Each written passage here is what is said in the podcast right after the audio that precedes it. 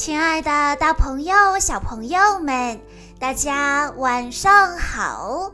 欢迎收听今天的晚安故事盒子，我是你们的好朋友小鹿姐姐。今天我要给大家讲的故事，要送给来自河南安阳的刘一泽汤圆小朋友。故事来自《小公主苏菲亚》系列。故事的名字叫做《学校的参观日》。皇家预备学校的参观日马上就要到了，孩子们的父母到时候都会被邀请到学校来参观。仙女们给每个孩子都布置了任务，苏菲亚一刻都等不及了。苏菲亚、西德加和卡利德负责打扫整理的工作，金和詹姆士则需要从教室从上到下都精心布置一番。克莱奥和君帮忙烘烤小点心，而安博和玛雅呢，他们的任务是大扫除和洒水。干完这些事情。孩子们就要为参观日的表演准备排练了。他们反复地练习自己的舞步，他们深情地朗诵美丽的诗歌，他们还在一起弹琴唱歌。他们做的一切的一切，都是想让表演完美无憾。最后，孩子们要挑选出他们自己最棒的艺术作品展示出来。詹姆士举着自己的雕塑说：“看，这是赛克，我们的皇家魔法师。”苏菲亚挑了一幅壁画说：“有一次，他用魔法把自己变成了蘑菇。”而安博呢，他还没有决定要挑选哪一个。他对着自己所有的画看来看去。最后，他终于找到了最喜欢的那一幅。他好希望爸爸妈妈也能喜欢。安博离开后，苏菲亚看到了几瓶颜料放在画室里。她对詹姆士说：“我们把这些颜料拿走吧。”詹姆士拿起瓶子，没想到一不小心，几个瓶子都滑了出去。他尖叫起来：“天哪！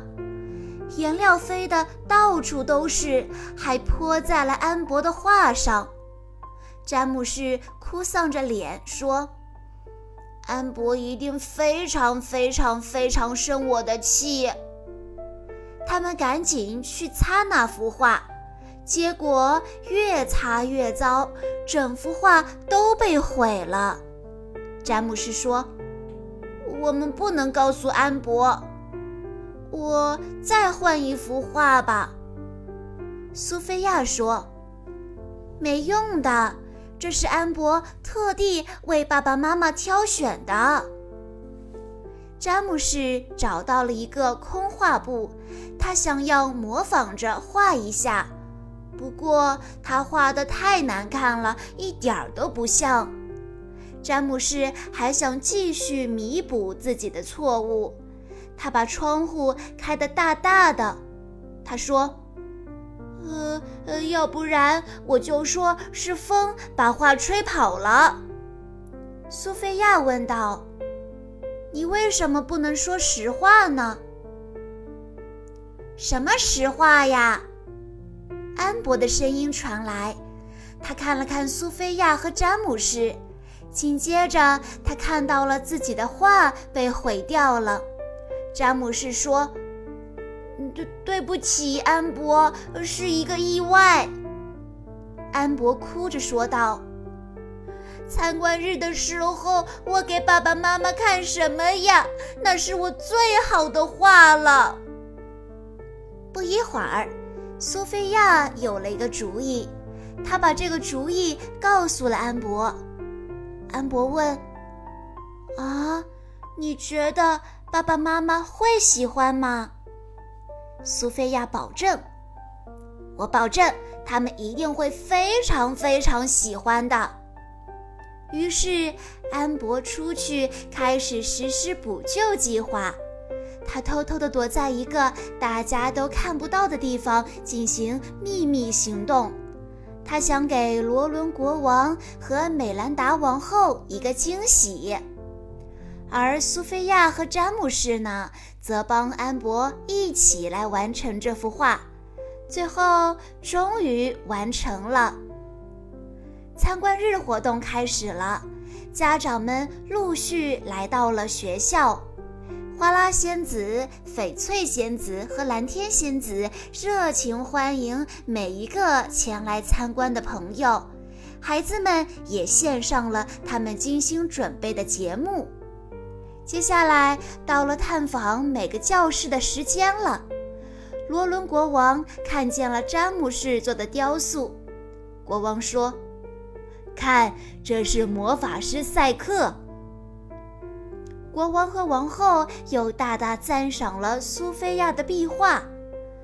当他们来到安博的作品面前时，王后高兴地叫道：“这是我第一次看到我们一家人的画像。”国王和王后把这幅画挂在了一个很特别的地方，大家都一致认为这是安博最好的作品。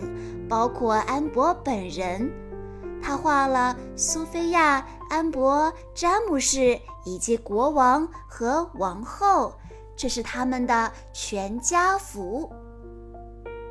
以上就是今天的全部故事内容了，感谢大家的收听。更多好听的故事，欢迎关注公众账号“晚安故事盒子”。在公众号“晚安故事盒子”回复“小鹿姐姐”这四个字，就可以获取小鹿姐姐的联系方式了。在今天的故事最后，刘一泽汤圆小朋友的爸爸妈妈想对他说。亲爱的汤圆宝贝，今天是你五周岁的生日。时光飞逝，爸爸妈妈还记得五年前见到你第一面时幸福又兴奋的感觉。转眼你已经长成一个有自己的朋友、同学、有自己的小秘密的大宝宝了。你是一个温暖的小公主，像小太阳一样温暖着周围的人。同时又很细腻，时常敏感到因为一句话都会哇哇大哭。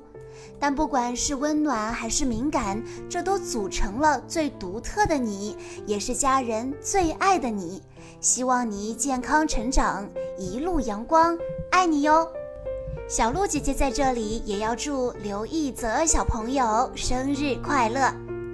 好了，亲爱的大朋友、小朋友们，我们下一期再见喽！